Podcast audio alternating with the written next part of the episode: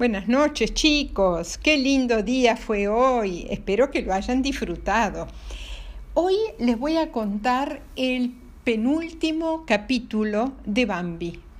Eh, se ha hecho largo el cuento, pero a mí me encanta. Eh, así que la próxima vez lo terminamos. Empecemos. Después de su conversación con Falina, Bambi se encaminó a la pradera no bien puso su pata derecha en ella, estalló un ruido parecido al del trueno. Bambi sintió un terrible golpe que lo hizo trastabillar. Loco de miedo pegó un salto y volvió al bosque. No entendía qué había pasado. No tenía la menor idea, pero siguió corriendo. Después sintió un dolor que le atravesaba todo el cuerpo, un dolor insoportable. También sintió un líquido caliente que corría por su hombro izquierdo. Bambi tuvo que dejar de correr y empezó a caminar lentamente. Después vio que rengueaba y se dejó caer. Necesitaba descansar. Arriba, Bambi, levántate. El viejo ciervo estaba a su lado y le tocaba el hombro con el hocico. Bambi contestó No, no puedo. Pero el viejo príncipe repitió Arriba, arriba, hijo mío.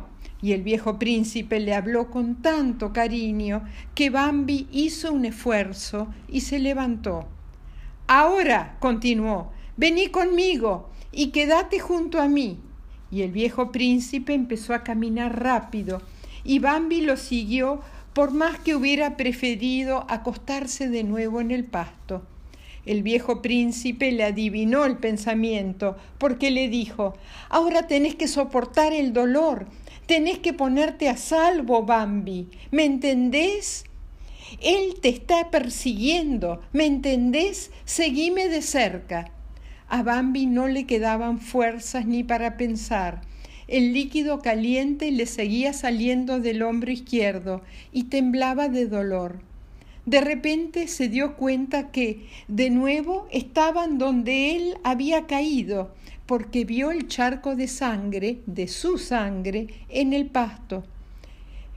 ¿Por qué volvimos? preguntó, a lo que el viejo príncipe contestó, porque ahora somos nosotros los que vamos detrás de él.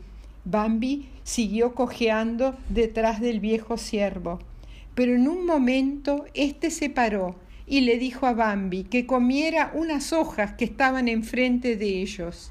Bambi lo hizo, aunque eran amargas y tenían un olor desagradable. Seguramente eran curativas, porque al rato se sintió mejor, ya era capaz de caminar mejor. Al rato se detuvieron el viejo príncipe le miró el hombro y le dijo, ya no te sale más sangre de la herida, y él no va a poder encontrarte por la huella de tu sangre. Sigamos. En un rato más podrás descansar. Así llegaron a un ancho zanjón, lo cruzaron y siguieron caminando, aunque Bambi quería echarse en el pasto le dolía la cabeza y le zumbaban los oídos. Pensaba en cómo le había cambiado la vida. Esa misma mañana había recorrido el bosque sano, lleno de energía. Ahora no podía mantenerse en pie. Llegamos, dijo el viejo príncipe, y le mostró un agujero abajo de un tronco caído. El tronco iba a ser de techo.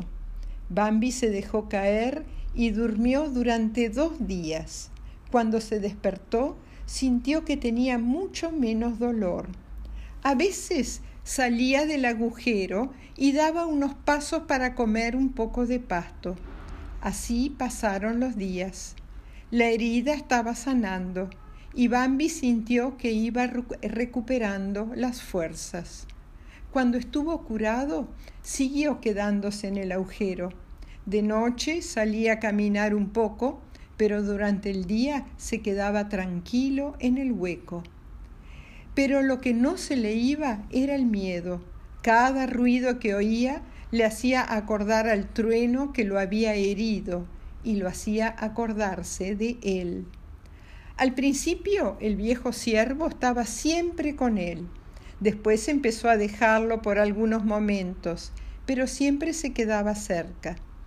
Una noche, después de una gran lluvia, los pájaros empezaron a cantar en voz alta, los faisanes a cacarear, y el pájaro carpintero se reía de cuando en cuando, mientras las palomas se arrullaban dulcemente.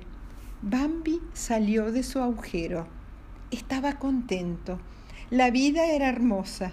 El viejo siervo le dijo a Bambi que ya era tiempo de que él se fuera, que ya estaba curado y que su vida debía continuar. Bambi le agradeció por todo lo que había hecho por él y se alejó. Pronto llegó el invierno y con el invierno la nieve. Una tarde Bambi estaba visitando al viejo príncipe cuando ambos escucharon unos ladridos y luego vieron llegar a un zorro que tenía una de sus patas delanteras lastimadas y de la herida manaba sangre. Estaba tan cansado de correr que respiraba con dificultad. Los ojos miraban con desesperación estaba aterrorizado y exhausto, y de repente apareció el perro que lo perseguía y empezó a ladrar de nuevo, como indicándole a alguien que había encontrado al zorro. Bambi supuso que el perro estaba llamándolo a él. Y allí empezó un diálogo entre el perro y el zorro. Déjame escapar, dijo el zorro. Déjame ir, dijo con voz suplicante. No, no, no, bramó el perro. El zorro insistió. Vos y yo somos parientes, somos casi hermanos. Déjame irme con mi familia antes de que llegue él. No, no, no, repitió el perro. Entonces el zorro levantó los ojos y miró al perro en la cara y con voz de enojo gruñó. No tenés vergüenza, sos un traidor nos traicionás a nosotros, tus parientes, los zorros. En ese momento varias voces se unieron a la del zorro. Traidor, gritó la urraca. Canalla, silbó la, la comadreja. Espía, gruñó el hurrón, el hurón. El perro miró a su alrededor. ¿Quiénes son ustedes? ¿De qué están hablando? Todo pertenece a él, lo mismo que le pertenezco yo y yo lo adoro y le sirvo. Él es todopoderoso, está muy por encima de ustedes. Traidor, gritó la ardilla con voz penetrante. El perro entonces dijo, si soy un traidor, no soy el único. ¿No hay muchos otros que le sirven a él? El caballo, la vaca, la oveja, la gallina. Esos que nombrás también son traidores, dijo el zorro. Entonces el perro no pudo contenerse más y le saltó a la garganta al zorro. Y después de un rato el zorro no pudo seguir luchando. Cayó sobre la nieve de espaldas, con la panza blanca al aire. Se, estremeció y luego quedó duro, muerto. Y el perro se volvió en busca de su amo, de su dueño, de él colorín colorado, esta parte del cuento, este capítulo ha terminado. Es un capítulo duro, ¿no es cierto? Pero bueno, la semana, no, la semana que viene no, antes vamos a terminar con el cuento de Bambi. Y termina muy, muy bien. Les mando a todos un gran beso tren.